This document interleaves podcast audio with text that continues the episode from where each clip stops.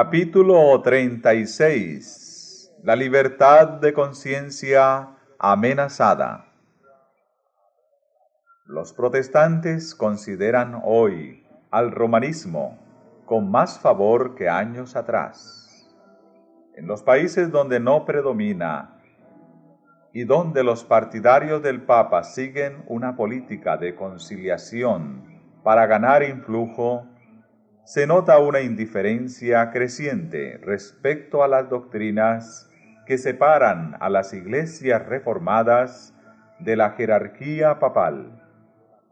Entre los protestantes está ganando terreno la opinión de que, al fin y al cabo, en los puntos vitales las divergencias no son tan grandes como se suponía, y que unas pequeñas concesiones de su parte los pondrían en mejor inteligencia con Roma. Tiempo hubo en que los protestantes estimaban altamente la libertad de conciencia adquirida a costa de tantos sacrificios. Enseñaban a sus hijos a tener en aborrecimiento al papado y sostenían que tratar de congeniar con Roma equivaldría a traicionar la causa de Dios. Pero cuán diferentes son los sentimientos expresados hoy.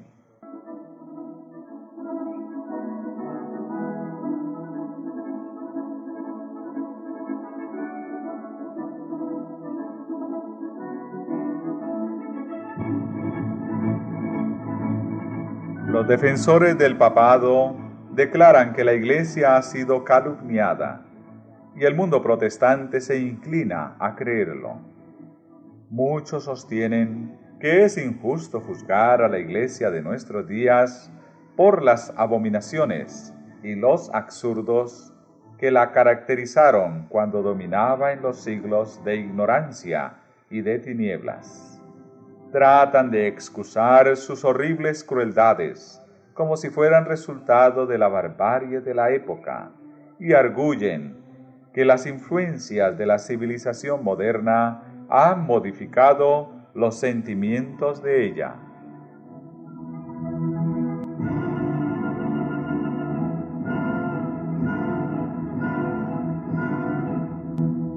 Habrán olvidado estas personas las pretensiones de infabilidad sostenidas durante ochocientos años por tan altanero poder? Lejos de abandonar este acerto, lo ha afirmado en el siglo XIX de un modo más positivo que nunca antes. Como Roma asegura que la Iglesia nunca erró ni errará jamás, según las Escrituras, ¿cómo podrá renunciar a los principios que amoldaron su conducta en las edades pasadas?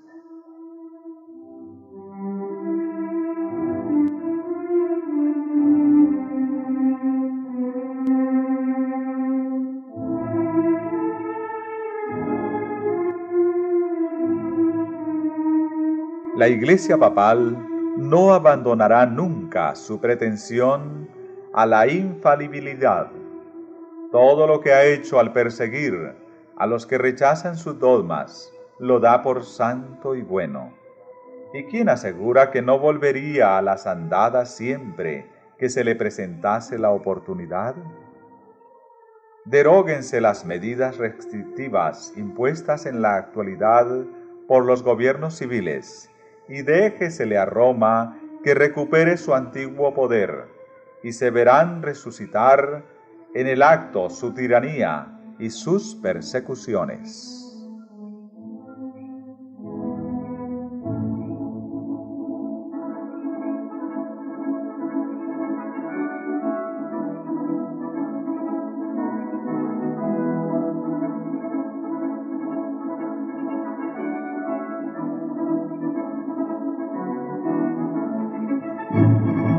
Un conocido autor dice, acerca de la actitud de la jerarquía papal hacia la libertad de conciencia y acerca de los peligros especiales que corren los Estados Unidos si tiene éxito la política de dicha jerarquía.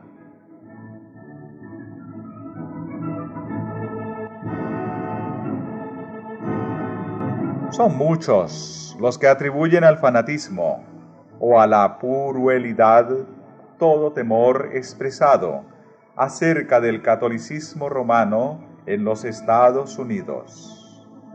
Los tales no ven en el carácter y actitud del romanismo nada que sea hostil a nuestras libres instituciones, y no ven tampoco nada inquietante en el incremento de aquel.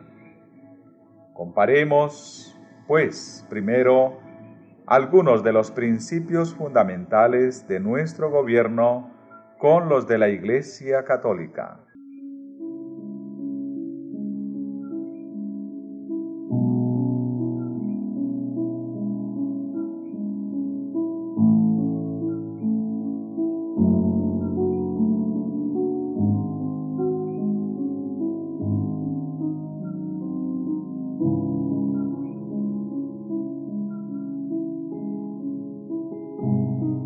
La Constitución de los Estados Unidos garantiza la libertad de conciencia.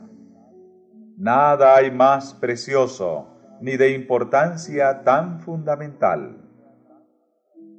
El Papa Pío IX, en su encíclica del 15 de agosto de 1854, dice, las doctrinas o extravagancias absurdas y erróneas en favor de la libertad de conciencia son unos de los errores más pestilentes, una de las pestes que más se debe temer en un Estado. El mismo Papa, en su encíclica del 8 de diciembre de 1864, anatematizó a los que sostienen la libertad de conciencia y de cultos como también a cuantos aseveran que la Iglesia no puede emplear la fuerza.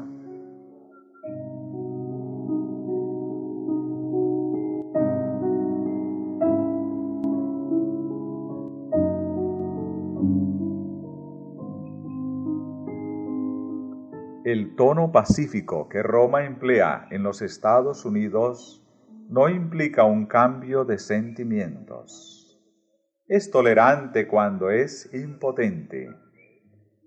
El obispo O'Connor dice, la libertad religiosa se soporta tan solo hasta que se pueda practicar lo opuesto sin peligro para el mundo católico. El arzobispo de Saint Louis dijo un día, la herejía y la incredulidad son crímenes. Y en los países cristianos como Italia y España, por ejemplo, donde todo el pueblo es católico y donde la religión católica es parte esencial de la ley del país, se las castiga como a los demás crímenes.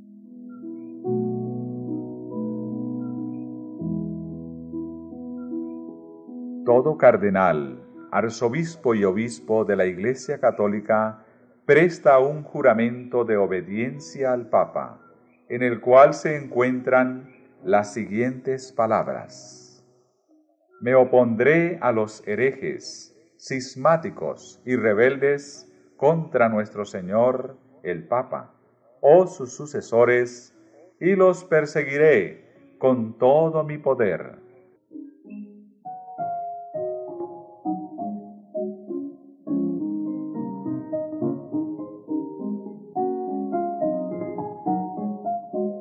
Es verdad que hay verdaderos cristianos en la Iglesia Católica Romana. En ella, millares de personas sirven a Dios según las mejores luces que tienen. Les es prohibido leer su palabra, debido a lo cual no pueden discernir la verdad. Nunca han visto el contraste que existe entre el culto o servicio vivo rendido con el corazón y una serie de meras formas y ceremonias. Dios mira con tierna misericordia a esas almas educadas en una fe engañosa e insuficiente. hará penetrar rayos de luz a través de las tinieblas que las rodean. Les revelará la verdad tal cual es en Jesús, y muchos se unirán aún a su pueblo.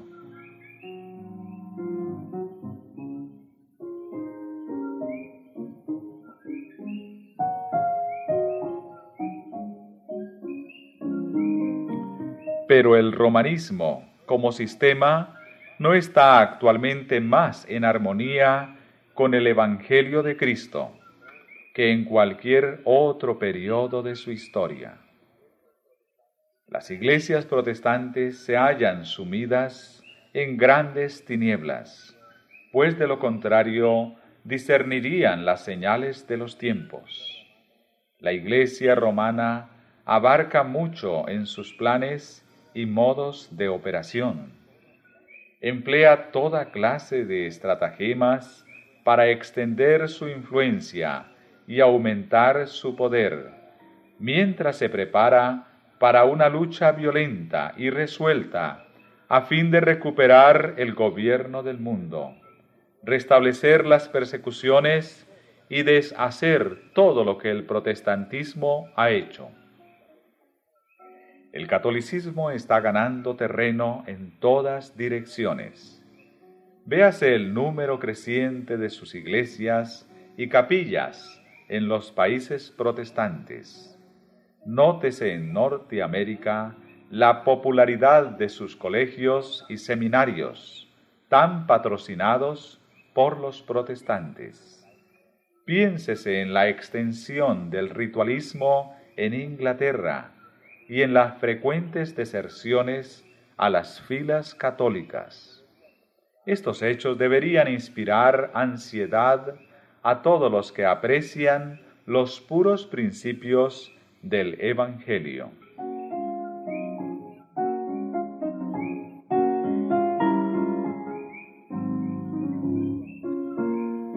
Los protestantes se han entremetido con el papado y lo han patrocinado han hecho transigencias y concesiones que sorprenden a los mismos papistas y les resultan incomprensibles. Los hombres cierran los ojos ante el verdadero carácter del romanismo, ante los peligros que hay que temer de su supremacía. Hay necesidad de despertar al pueblo para hacerle rechazar los avances de este enemigo peligrosísimo de la libertad civil y religiosa.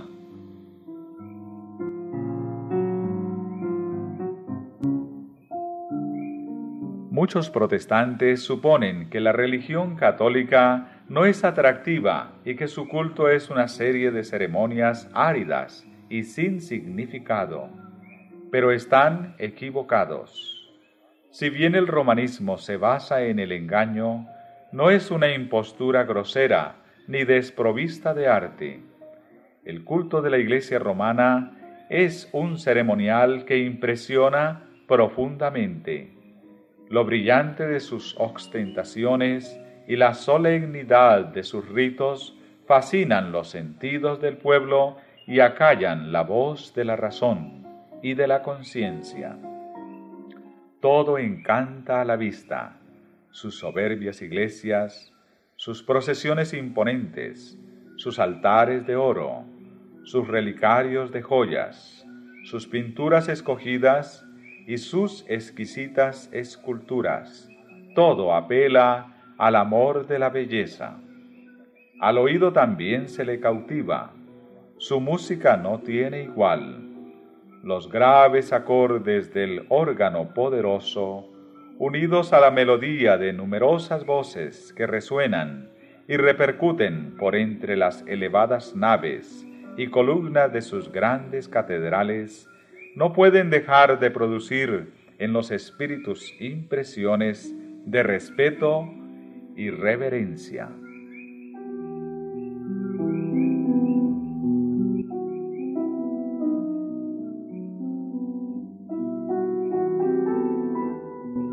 Este esplendor, esta pompa y estas ceremonias exteriores que no sirven más que para dejar burlados los anhelos de las almas enfermas de pecado, son clara evidencia de la corrupción interior.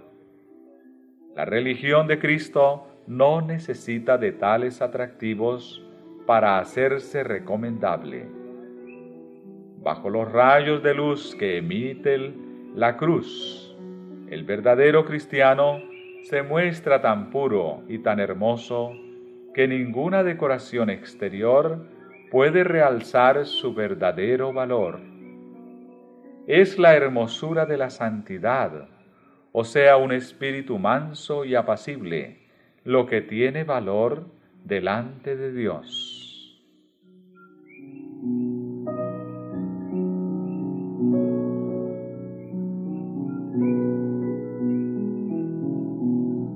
La brillantez del estilo no es necesariamente indicio de pensamientos puros y elevados. Encuéntranse a menudo conceptos del arte y refinamientos del gusto en espíritus carnales y sensuales.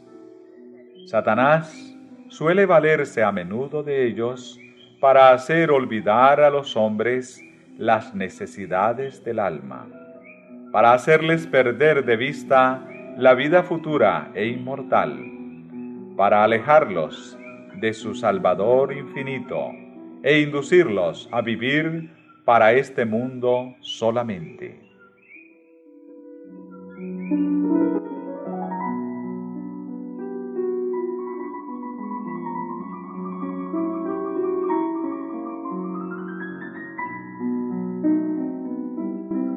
Una religión de ceremonias exteriores es propia para atraer al corazón irregenerado.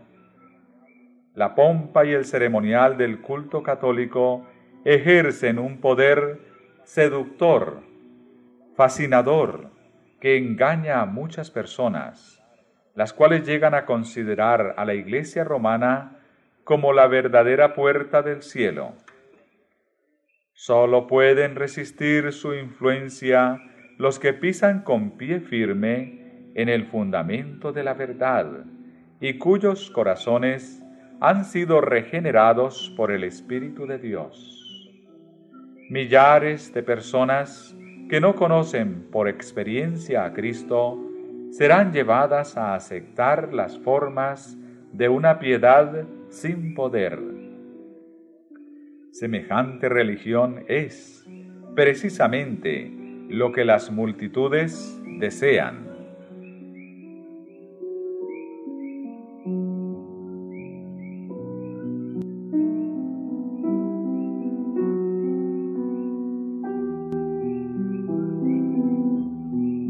El hecho de que la Iglesia asevere tener el derecho de perdonar pecados induce a los romanistas a sentirse libres para pecar. Y el mandamiento de la confesión, sin la cual ella no otorga su perdón, tiende además a dar bríos al mal. El que se arrodilla ante un hombre caído y le expone en la confesión los pensamientos y deseos secretos de su corazón, rebaja su dignidad y degrada todos los nobles instintos de su alma al descubrir los pecados de su alma a un sacerdote mortal, desviado y pecador, y demasiado a menudo corrompido por el vino y la impureza, el hombre rebaja el nivel de su carácter y consecuentemente se corrompe. La idea que tenía de Dios resulta envilecida a semejanza de la humanidad caída, pues el sacerdote hace el papel de representante de Dios. Esta confesión, degradante de hombre a hombre, es la fuente secreta de la cual ha brotado gran parte del mal que está corrompiendo al mundo y lo está preparando para la destrucción final. Sin embargo, para todo aquel a quien le agrada satisfacer sus malas tendencias. Es más fácil confesarse con un pobre mortal que abrir su alma a Dios. Es más grato a la naturaleza humana hacer penitencia que renunciar al pecado. Es más fácil mortificar la carne usando cilicios, ortigas y cadenas desgarradoras que renunciar a los deseos carnales. Harto pesado es el yugo que el corazón carnal está dispuesto a cargar antes de doblegarse al yugo de Cristo.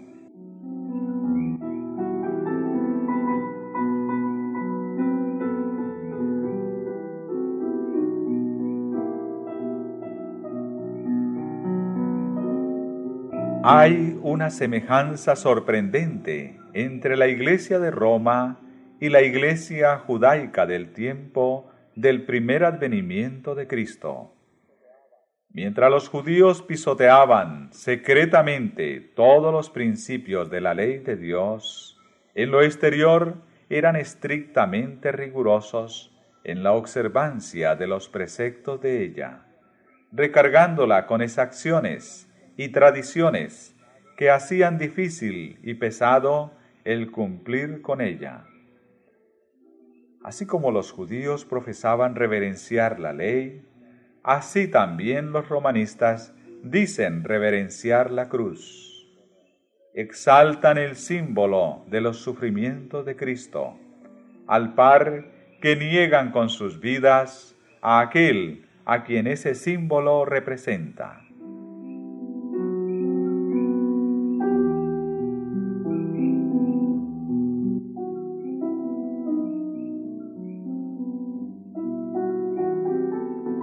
Los papistas colocan la cruz sobre sus iglesias, sobre sus altares y sobre sus vestiduras. Por todas partes se ve la insignia de la cruz. Por todas partes se la honra y exalta exteriormente. Pero las enseñanzas de Cristo están sepultadas bajo un montón de tradiciones absurdas, interpretaciones falsas, es acciones rigurosas. Las palabras del Salvador respecto a los judíos hipócritas se aplican con mayor razón aún a los jefes de la Iglesia católica romana. Atan cargas pesadas y difíciles de llevar y las ponen sobre los hombros de los hombres, pero ellos mismos no quieren moverlas con un dedo suyo. Almas concienzudas quedan presa constante del terror, temiendo la ira de un Dios ofendido, mientras muchos de los dignatarios de la Iglesia viven en el lujo y los placeres sensuales.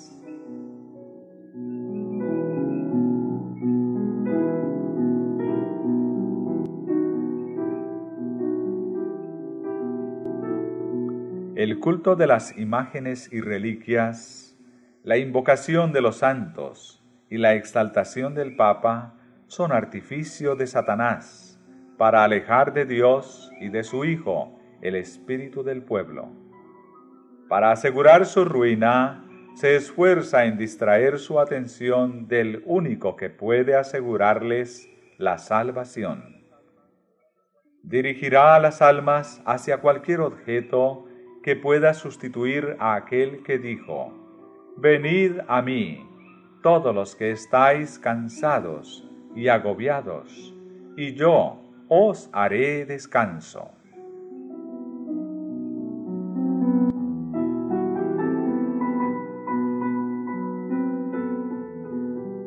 Satanás se esfuerza siempre en presentar de un modo falso el carácter de Dios la naturaleza del pecado y las verdaderas consecuencias que tendrá la gran controversia.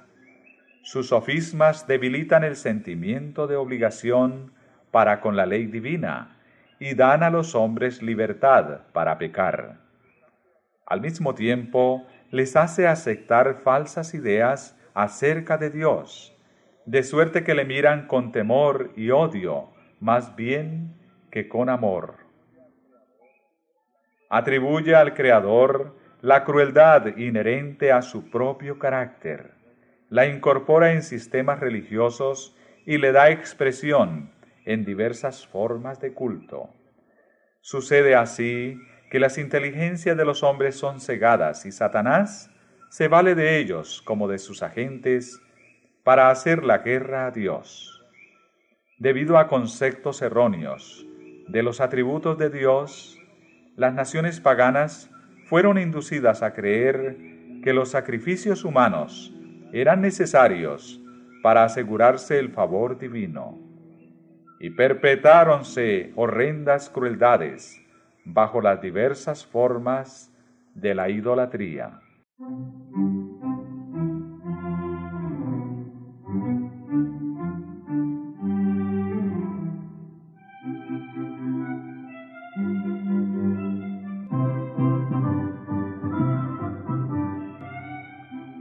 La Iglesia Católica Romana, al unir las formas del paganismo con las del cristianismo, y al presentar el carácter de Dios bajo falsos colores, como lo presentaba el paganismo, recurrió a prácticas no menos crueles, horrorosas y repugnantes. En tiempo de la supremacía romana había instrumentos de tortura para obligar a los hombres a aceptar sus doctrinas. Existía la hoguera para los que no querían hacer concesiones a sus exigencias. Hubo horribles matanzas de tal magnitud que nunca será conocida hasta que sea manifestada en el día del juicio. Dignatarios de la Iglesia, dirigidos por su maestro Satanás, se afanaban por idear nuevos refinamientos de tortura que hicieran padecer lo indecible, sin poner término a la vida de la víctima.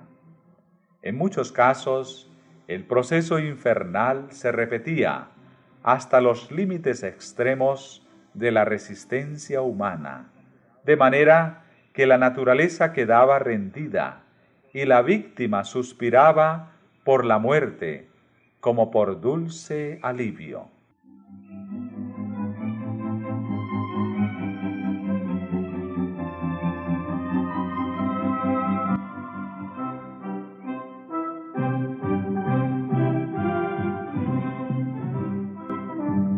Tal era la suerte de los adversarios de Roma. Para sus adherentes disponía de la disciplina del azote, del tormento, del hambre y de la sed, y de las mortificaciones corporales más lastimeras que se puedan imaginar. Para asegurarse el favor del cielo, los penitentes violaban las leyes de Dios al violar las leyes de la naturaleza. Se les enseñaba a disolver los lazos que Dios instituyó para bendecir y amenizar la estada del hombre en la tierra. Los cementerios encierran millones de víctimas que se pasaron la vida luchando en vano para dominar los afectos naturales, para refrenar como ofensivos a Dios todo pensamiento y sentimiento de simpatía hacia sus semejantes.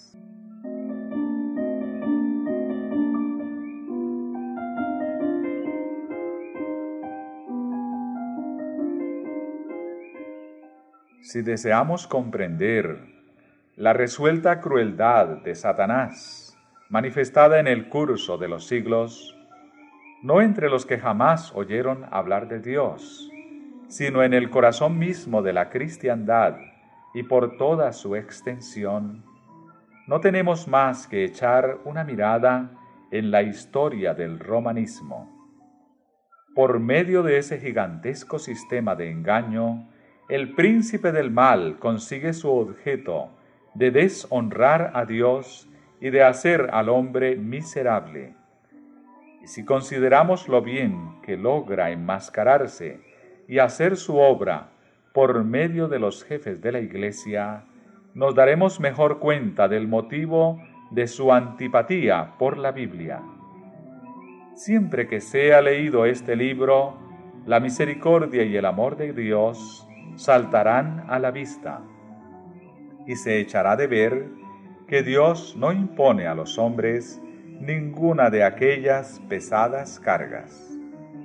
Todo lo que Él pide es un corazón contrito y un espíritu humilde y obediente.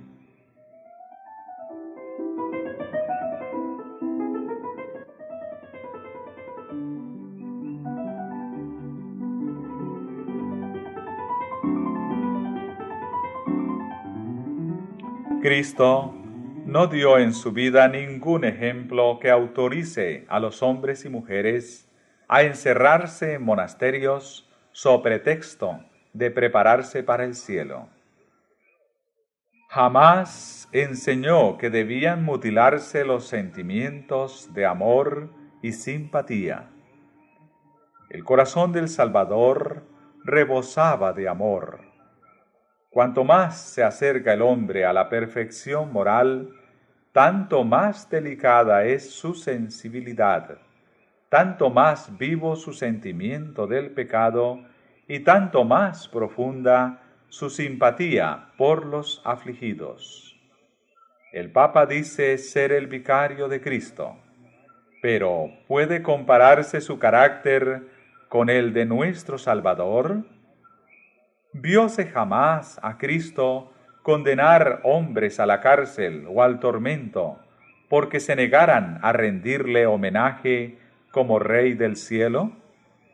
¿Acaso se le oyó condenar a muerte a los que no le aceptaban? Cuando fue menospreciado por los habitantes de un pueblo samaritano, el apóstol Juan se llenó de indignación y dijo, Señor, ¿Quieres que mandemos que descienda fuego del cielo y los consuma, como hizo Elías? Jesús miró a su discípulo con compasión y le reprendió por su aspereza, diciendo, El Hijo del Hombre no ha venido para perder las almas de los hombres, sino para salvarlas.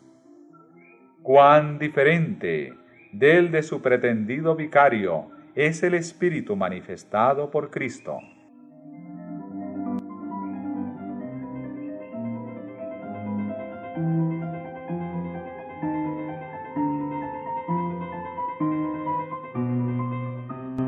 La Iglesia Católica le pone actualmente al mundo una cara apacible y presenta disculpas por sus horribles crueldades se ha puesto vestiduras como las de Cristo, pero en realidad no ha cambiado. Todos los principios formulados por el papismo en edades pasadas subsisten en nuestros días. Las doctrinas inventadas en los siglos más tenebrosos siguen profesándose aún. Nadie se engañe. El papado que los protestantes están ahora tan dispuestos a honrar, es el mismo que gobernaba al mundo en tiempos de la Reforma, cuando se levantaron hombres de Dios con peligro de sus vidas para denunciar la iniquidad de él. El romanismo sostiene las mismas orgullosas pretensiones con que supo dominar sobre reyes y príncipes y arrogarse las prerrogativas de Dios. Su espíritu no es hoy menos cruel ni despótico que cuando destruía la libertad humana y mataba a los santos del Altísimo.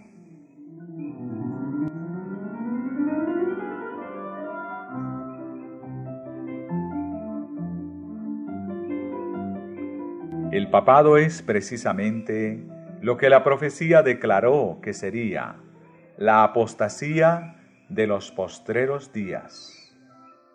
Forma parte de su política asumir el carácter que le permita realizar mejor sus fines, pero bajo la apariencia variable del camaleón oculta el mismo veneno de la serpiente. Declara, no hay que guardar la palabra empeñada con herejes, ni con personas sospechosas de herejía ¿Será posible que este poder cuya historia se escribió durante mil años con la sangre de los santos sea ahora reconocido como parte de la Iglesia de Cristo?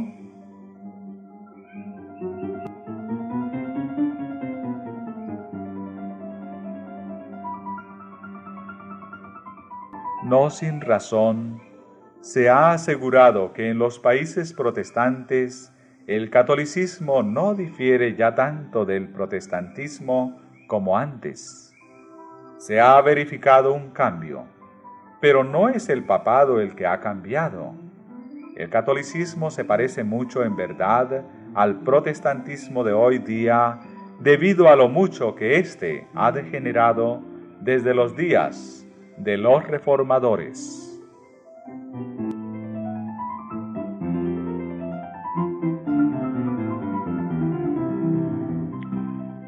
Las iglesias protestantes han estado buscando el favor del mundo, una falsa caridad las ha cegado. Se figuran que es justo pensar bien de todo mal, y el resultado inevitable será que al fin pensarán mal de todo bien. En lugar de salir en defensa de la fe que fue dada antiguamente a los santos, no parecen sino disculparse ante Roma por haberla juzgado con tan poca caridad y pedirle perdón por la estrechez de miras que manifestaron.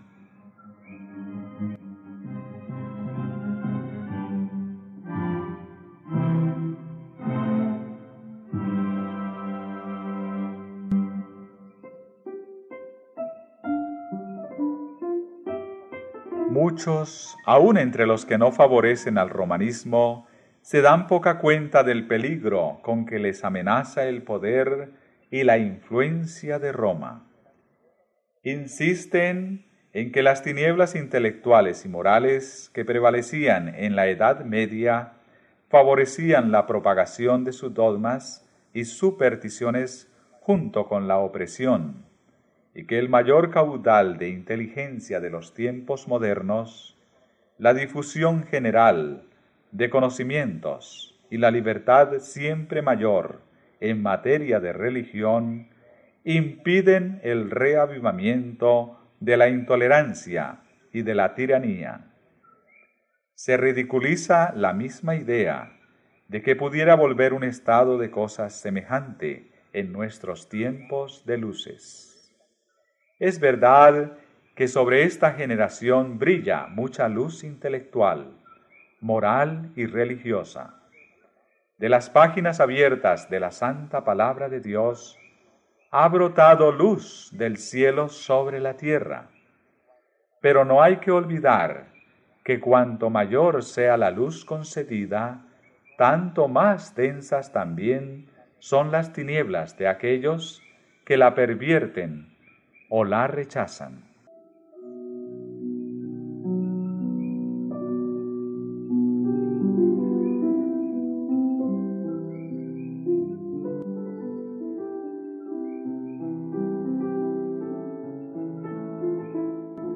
Un estudio de la Biblia hecho con oración mostraría a los protestantes el verdadero carácter del papado y se lo haría aborrecer y rehuir. Pero muchos son tan sabios en su propia opinión que no sienten ninguna necesidad de buscar humildemente a Dios para ser conducidos a la verdad. Aunque se enorgullecen de su ilustración, desconocen tanto las sagradas escrituras como el poder de Dios necesitan algo para calmar sus conciencias y buscan lo que es menos espiritual y humillante. Lo que desean es un modo de olvidar a Dios, pero que parezca recordarlo. El papado responde perfectamente a las necesidades de todas esas personas. Es adecuado a dos clases de seres humanos, que abarcan casi a todo el mundo, los que quisieran salvarse por sus méritos y los que quisieran salvarse en sus pecados. Tal es el secreto de su poder.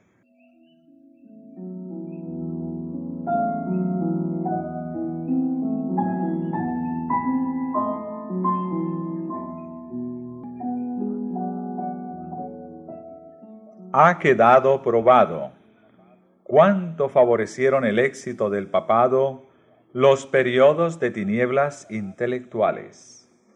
También quedará demostrado que una época de grandes luces intelectuales es igualmente favorable a su triunfo. En otro tiempo, cuando los hombres no poseían la palabra de Dios, ni conocían la verdad, sus ojos estaban vendados y miles cayeron en la red que no veían tendida ante sus pies. En esta generación son muchos aquellos cuyos ojos están ofuscados por el brillo de las especulaciones humanas, o sea, por la falsamente llamada ciencia. No alcanzan a ver la red y caen en ella tan fácilmente como si tuviesen los ojos vendados. Dios dispuso que las facultades intelectuales del hombre fuesen consideradas como don de su Creador y que fuesen empleadas en provecho de la verdad y de la justicia. Pero cuando se fomenta el orgullo y la ambición, y los hombres exaltan sus propias teorías por encima de la palabra de Dios, entonces la inteligencia puede causar mayor perjuicio que la ignorancia. Por esto, la falsa ciencia de nuestros días, que mina la fe en la Biblia, preparará tan seguramente el camino para el triunfo del papado con su formalismo agradable, como el oscurantismo lo preparó para su engrandecimiento en la Edad Media.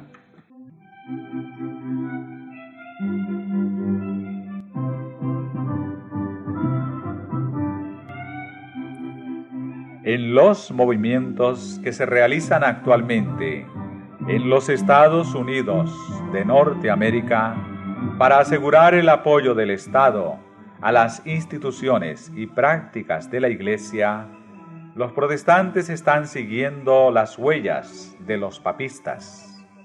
Más aún, están abriendo la puerta para que el papado recobre en la América protestante la supremacía que perdió en el viejo mundo. Y lo que da más significado a esta tendencia es la circunstancia de que el objeto principal que se tiene en vista es imponer la observancia del domingo, institución que vio la luz en Roma y que el papado proclama como signo de su autoridad.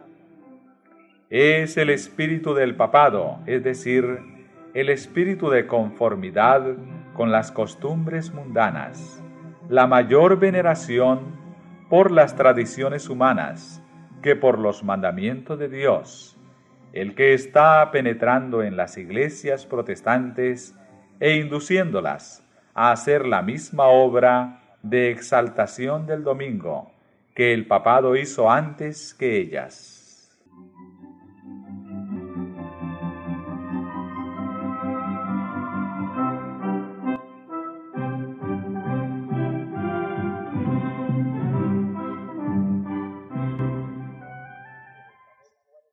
Si el lector quiere saber cuáles son los medios que se emplearán en la contienda por venir, no tiene más que leer la descripción de los que Roma empleó con el mismo fin en siglos pasados.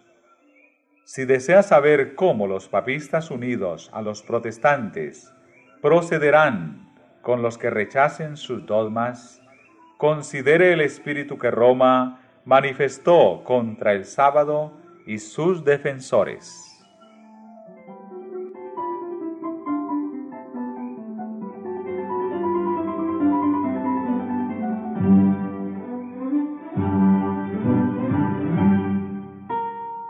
Edictos reales, concilios generales y ordenanzas de la Iglesia sostenidos por el poder civil fueron los peldaños por medio de los cuales el día de fiesta pagano alcanzó su puesto de honor en el mundo cristiano. La primera medida pública que impuso la observancia del domingo fue la ley promulgada por Constantino. Dicho edicto requería que los habitantes de las ciudades descansaran en el venerable día del sol, pero permitía a los del campo que prosiguiesen sus faenas agrícolas. A pesar de ser en realidad ley pagana, fue impuesta por el emperador después que hubo aceptado nominalmente el cristianismo.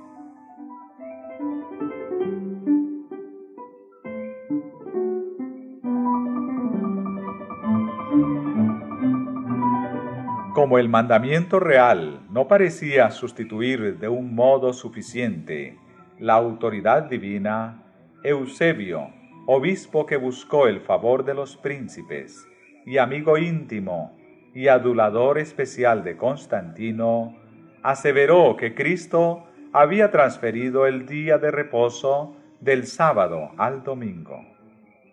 No se pudo aducir una sola prueba de las santas escrituras en favor de la nueva doctrina. Eusebio mismo reconoce involuntariamente la falsedad de ella y señala a los verdaderos autores del cambio. Nosotros hemos transferido al domingo, día del Señor, dice, todas las cosas que debían hacerse en el sábado.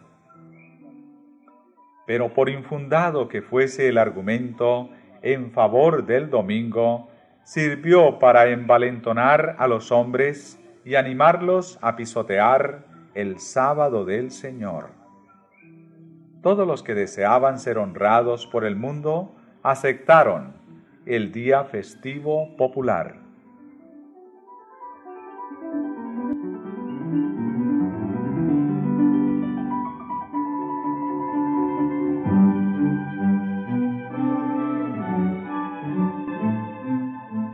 Con el afianzamiento del papado, fue enalteciéndose más y más la institución del domingo.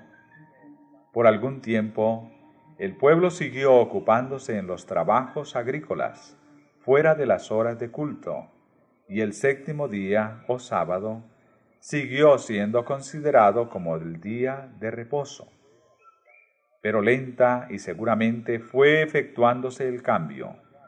Se prohibió a los magistrados que fallaran en lo civil los domingos. Poco después se dispuso que todos, sin distinción de clase social, se abstuvieran del trabajo ordinario, so pena de multa para los señores y de azotes para los siervos. Más tarde se decretó que los ricos serían castigados con la pérdida de la mitad de sus bienes y que finalmente, si se obstinaban en desobedecer, se les hiciese esclavos. Los de las clases inferiores debían sufrir destierro perpetuo.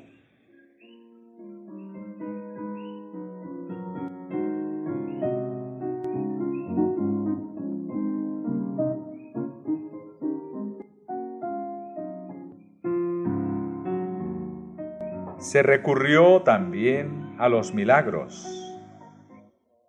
Entre otros casos maravillosos se refería que un campesino que iba a labrar a su campo en día domingo limpió su arado con un hierro que le penetró en la mano y por dos años enteros no lo pudo sacar, sufriendo con ello mucho dolor y vergüenza.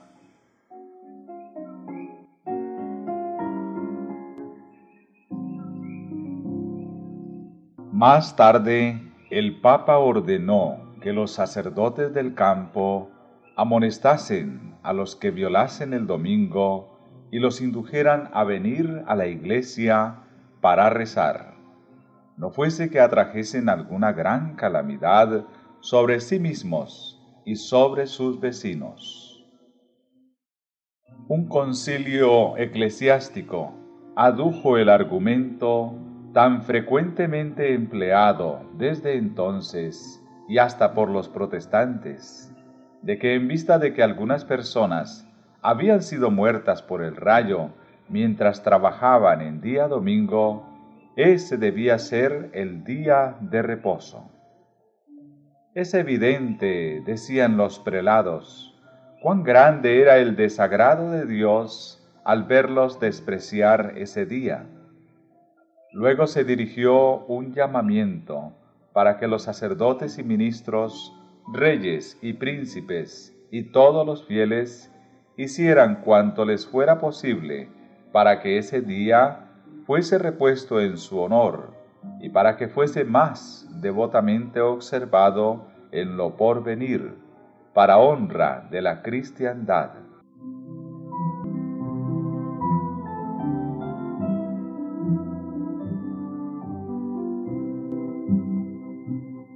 Como los decretos de los concilios resultaran insuficientes, se instó a las autoridades civiles a promulgar un edicto que inspirase terror al pueblo y le obligase a abstenerse de trabajar el domingo.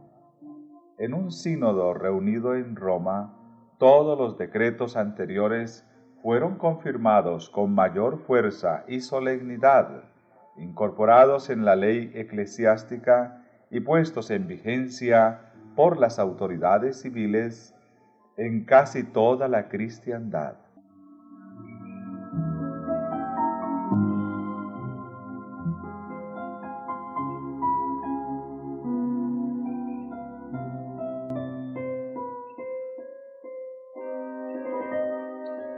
A pesar de esto, la falta de autoridad bíblica en favor de la observancia del domingo no originaba pocas dificultades.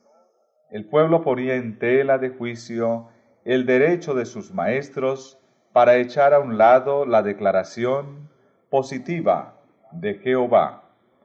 El séptimo día, sábado, es del Señor tu Dios, a fin de honrar el día del sol. Se necesitaban otros expedientes para suplir la falta de testimonios bíblicos. Un celoso defensor del domingo que visitó a fines del siglo XII las iglesias de Inglaterra, encontró resistencia por parte de testigos fieles de la verdad. Sus esfuerzos resultaron tan inútiles que abandonó el país por algún tiempo en busca de medios que le permitiesen apoyar sus enseñanzas. Cuando regresó, la falta había sido suplida y entonces tuvo mayor éxito. Había traído consigo un rollo que presentaba como del mismo Dios y que contenía el mandamiento que se necesitaba para la observancia del domingo, con terribles amenazas para aterrar a los desobedientes. Se afirmaba que ese precioso documento, fraude tan vil como la institución misma que pretendía afianzar, había caído del cielo y había sido encontrado en Jerusalén sobre el altar de San Simeón en el Gólgota pero en realidad de dónde procedía era del palacio pontifical de Roma. La jerarquía papal consideró siempre como legítimos los fraudes y las adulteraciones que favoreciesen el poder y la prosperidad de la Iglesia.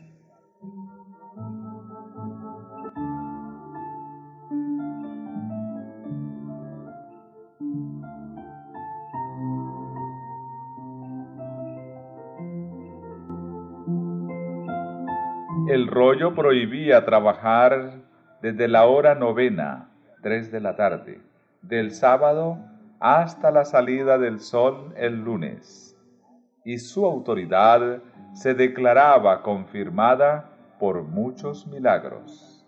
Se decía que personas que habían trabajado más allá de la hora señalada habían sufrido ataques de parálisis un molinero que intentó moler su trigo vio salir en vez de harina un chorro de sangre, y la rueda del molino se paró a pesar del buen caudal de agua.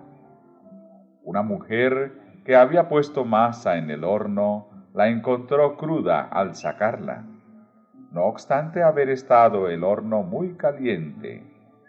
Otra que había preparado su masa para cocer el pan a la hora novena, pero resolvió ponerla a un lado hasta el lunes, la encontró convertida en panes y cocida por el poder divino. Un hombre que coció pan después de la novena hora del sábado encontró al partirlo por la mañana siguiente que salía sangre de él.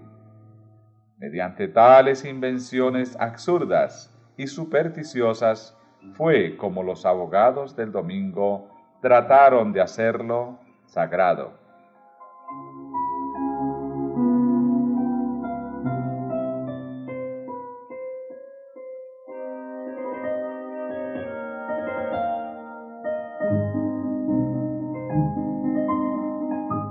tanto en Escocia como en Inglaterra, se logró hacer respetar mejor el domingo, mezclándolo en parte con el sábado antiguo. Pero variaba el tiempo que se debía guardar como sagrado. Un edicto del rey de Escocia declaraba que se debía considerar como santo el sábado a partir del mediodía, y que desde ese momento hasta el lunes nadie debía ocuparse en trabajos mundanos.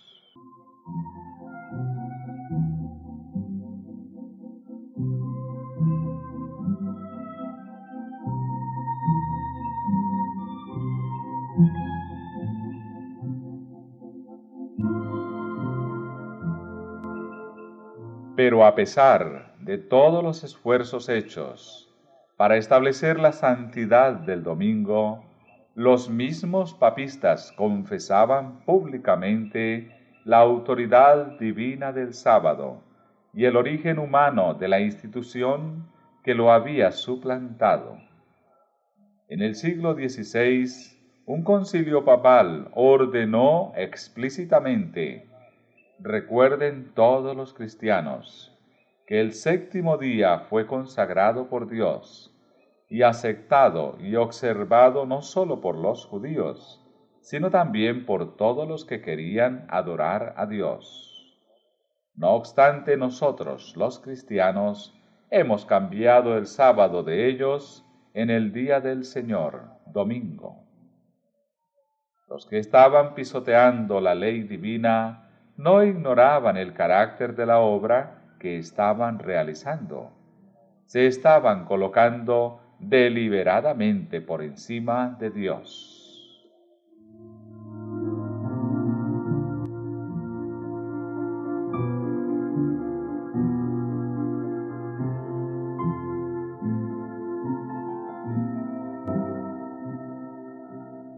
Un ejemplo sorprendente de la política de Roma contra los que no concuerdan con ella se encuentra en la larga y sangrienta persecución de los valdenses, algunos de los cuales observaban el sábado.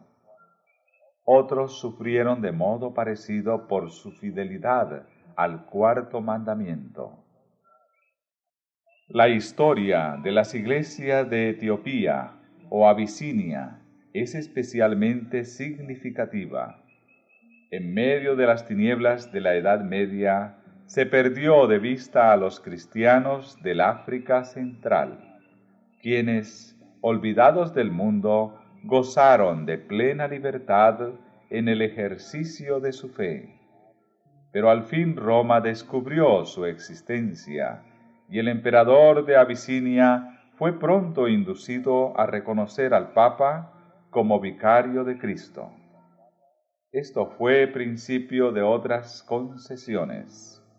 Se proclamó un edicto que prohibía la observancia del sábado bajo las penas más severas. Pero la tiranía papal se convirtió luego en yugo tan amargo que los abisinios resolvieron sacudirlo. Después de una lucha terrible, los romanistas fueron expulsados de Abisinia y la antigua fe fue restablecida. Las iglesias se regocijaron en su libertad y no olvidaron jamás la lección que habían aprendido respecto al engaño, al fanatismo y al poder despótico de Roma. En medio de su reino aislado, se sintieron felices de permanecer desconocidos para el resto de la cristiandad.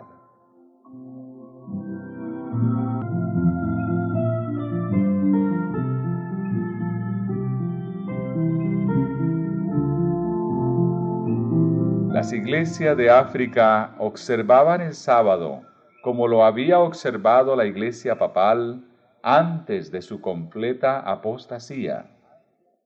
Al mismo tiempo que guardaban el séptimo día en obediencia al mandamiento de Dios, se abstenían de trabajar el domingo conforme a la costumbre de la iglesia. Al lograr el poder supremo, Roma había pisoteado el día de reposo de Dios para enaltecer el suyo propio. Pero las iglesias de África, desconocidas por cerca de mil años, no participaron de esta apostasía. Cuando cayeron bajo el cetro de Roma, fueron forzadas a dejar a un lado el verdadero día de reposo y a exaltar el falso pero apenas recobraron su independencia, volvieron a obedecer el cuarto mandamiento.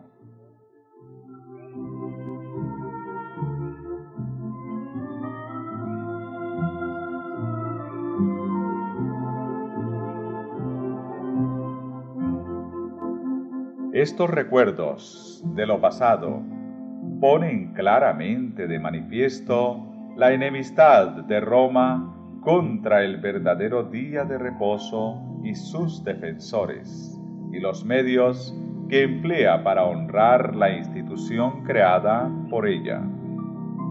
La palabra de Dios nos enseña que estas escenas han de repetirse cuando los católicos romanos y los protestantes se unan para exaltar el domingo.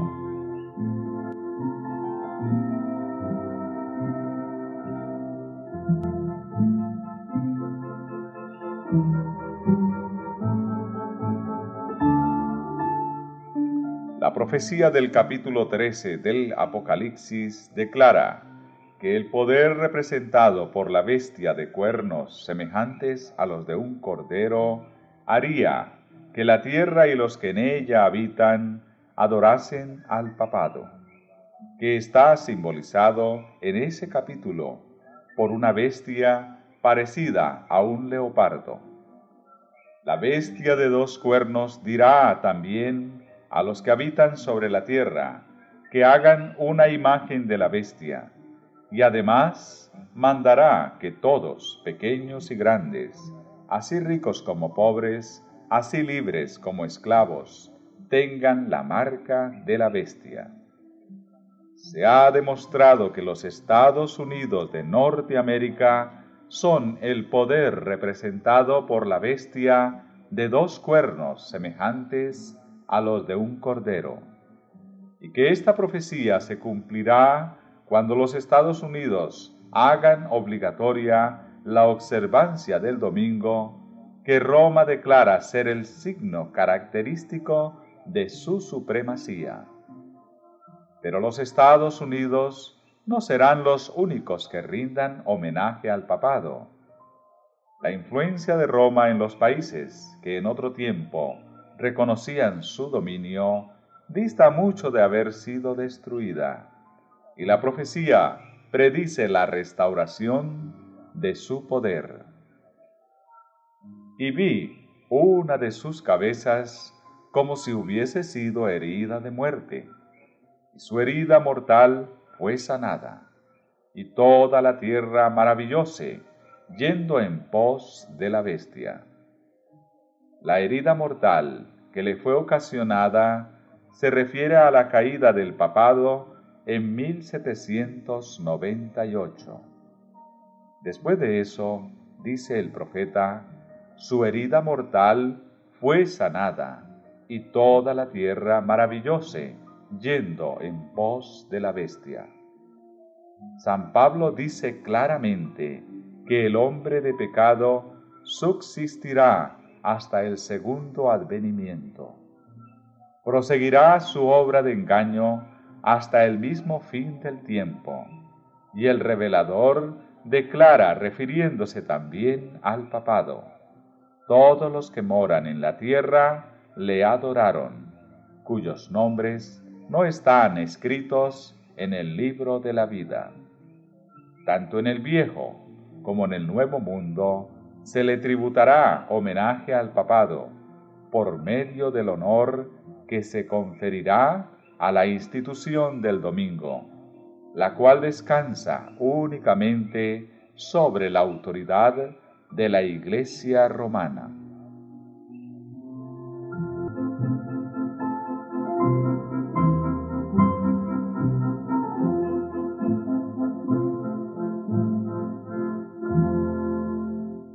Desde mediados del siglo XIX, los que estudian la profecía en los Estados Unidos han presentado este testimonio ante el mundo. En los acontecimientos que están desarrollándose actualmente, especialmente en dicho país, se ve un rápido avance hacia el cumplimiento de dichas predicciones. Los maestros protestantes presentan los mismos acertos de autoridad divina en favor de la observancia del domingo y adolecen de la misma falta de evidencias bíblicas que los dirigentes papales cuando fabricaban milagros para suplir la falta de un mandamiento de Dios. Se repetirá el acerto de que los juicios de Dios caerán sobre los hombres en castigo por no haber observado el domingo como día de reposo.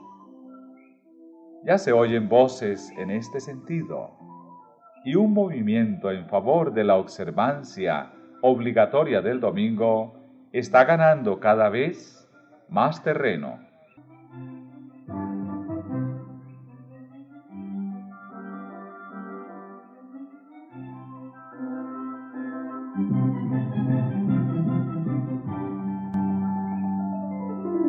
La sagacidad y astucia de la Iglesia romana asombran. Puede leer el porvenir. Se da tiempo viendo que las iglesias protestantes le están rindiendo homenaje con la aceptación del falso día de reposo y que se preparan a imponerlo con los mismos medios que ella empleó en tiempos pasados. Los que rechazan la luz de la verdad buscarán aún la ayuda de este poder que se titula infalible, a fin de exaltar una institución que debe su origen a Roma. No es difícil prever cuán apresuradamente ella acudirá en ayuda de los protestantes en este movimiento. ¿Quién mejor que los jefes papistas para saber cómo entendérselas con los que desobedecen a la Iglesia?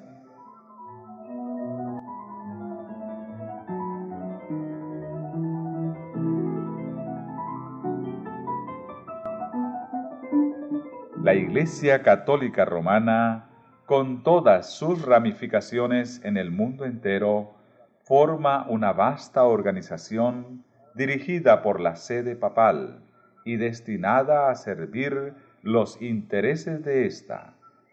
Instruye a sus millones de adeptos en todos los países del globo para que se consideren obligados a obedecer al Papa.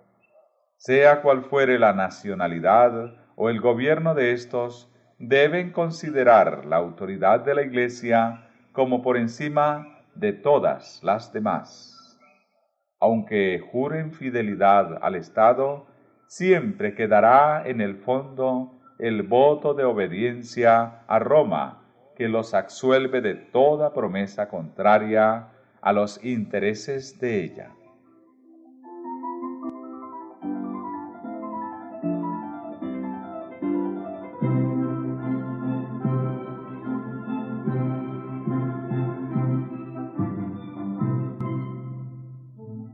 Historia prueba lo astuta y persistente que es en sus esfuerzos por inmiscuirse en los asuntos de las naciones y para favorecer sus propios fines, aún a costa de la ruina de príncipes y pueblos, una vez que logró entrar. En el año 1204, el Papa Inocencio III arrancó de Pedro II, rey de Aragón, este juramento extraordinario.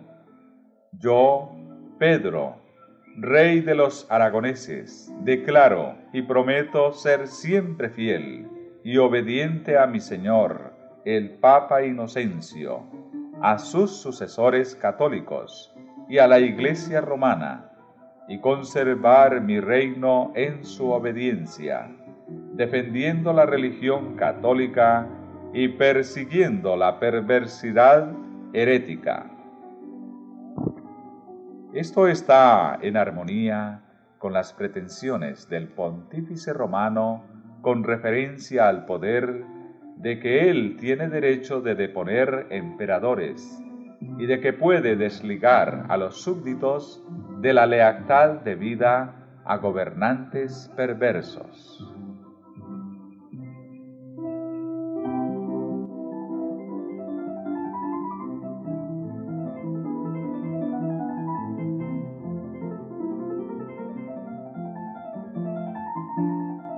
Téngase presente que Roma se jacta de no variar jamás.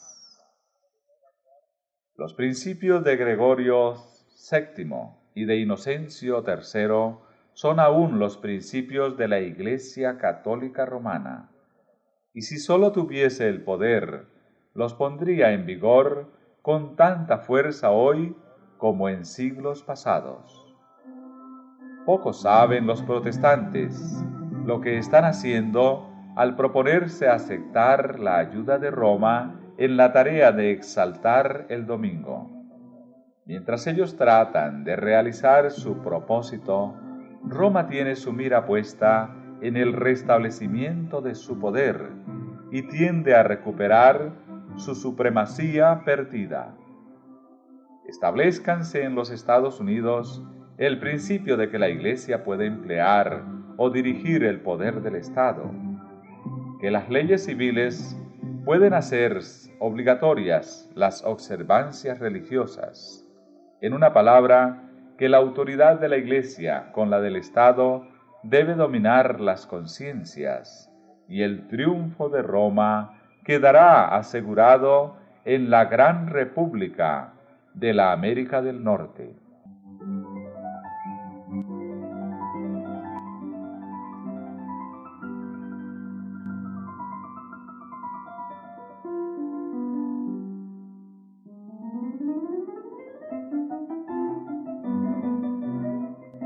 Palabra de Dios ha dado advertencias respecto a tan inminente peligro. Descuide estos avisos y el mundo protestante sabrá cuáles son los verdaderos propósitos de Roma, pero ya será tarde para salir de la trampa. Roma está aumentando sigilosamente su poder. Sus doctrinas están ejerciendo su influencia en las cámaras legislativas, en las iglesias y en los corazones de los hombres. Ya está levantando sus soberbios e imponentes edificios en cuyos secretos recintos reanudará sus antiguas persecuciones. Está acumulando ocultamente sus fuerzas y sin despertar sospechas para alcanzar sus propios fines y para dar el golpe en su debido tiempo. Todo lo que Roma desea es asegurarse alguna ventaja, y ésta ya le ha sido concedida. Pronto veremos y palparemos los propósitos del romanismo. Cualquiera que crea u obedezca a la palabra de Dios incurrirá en oprobio y persecución.